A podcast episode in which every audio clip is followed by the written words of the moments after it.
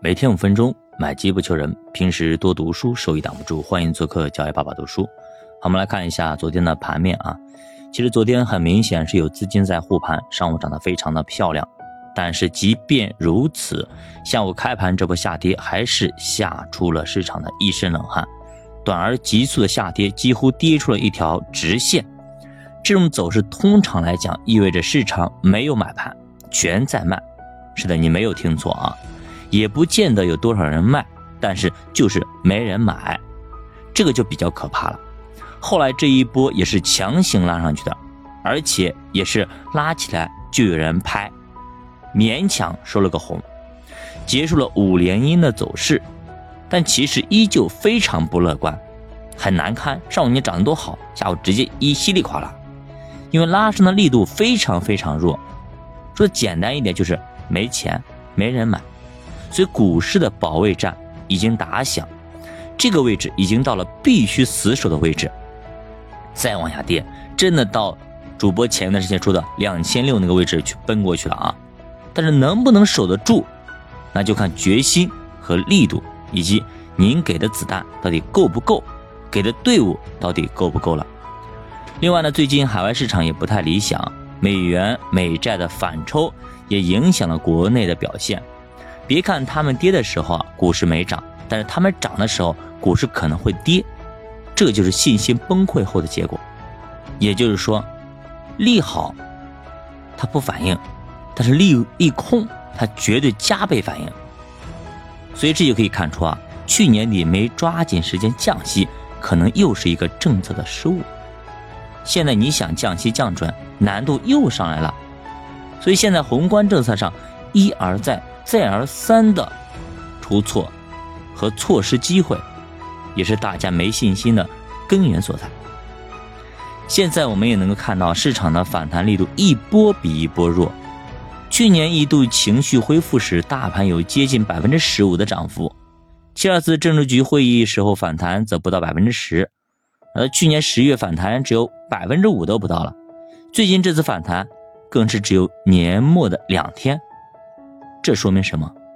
说明现在大家都想跑，所以拉起来一点儿就有人卖，一旦涨一点赶紧跑，然后呢就一大堆人排队跟着卖，反而呢是越砸越低，越跌越低，越跌越跌。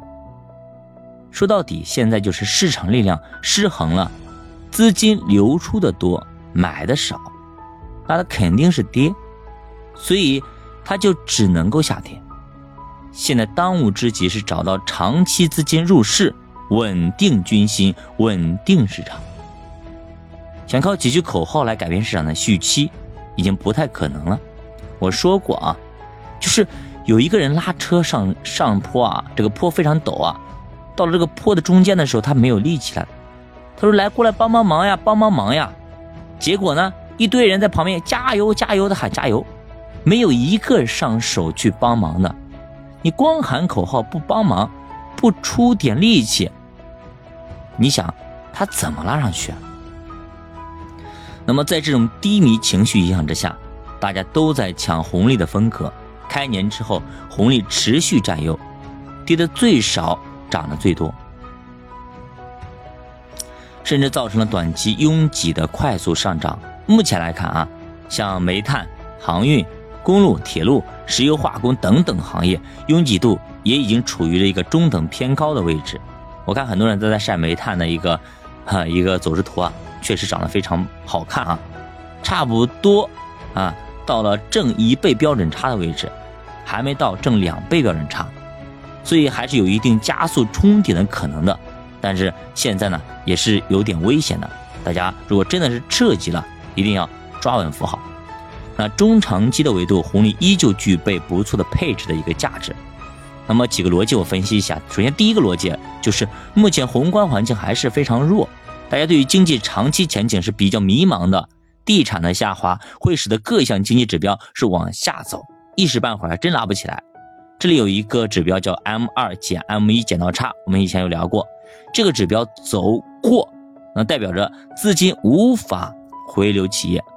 全社会资产回报率下降，这个时候市场就会倾向于防守。那么高股息策略就能跑出一些超额的收益。那从历史的回测来看，那么这个指标的历史的回报率跟高股息是非常相关的。目前来看，M 二减 M 一就处于这样一个状态。还有一个更直观的指标就是十年期国债收益率，在利率处于低位时，高股息资产凭借较高的分红会具有一定的比较优势。目前十年期国债已经下探到了百分之二点五左右，并且伴随着降息的预期，未来仍有继续向下的可能性，所以这个策略还是非常有效的。好的，加巴读书陪你一起慢慢变富，咱们下节再见。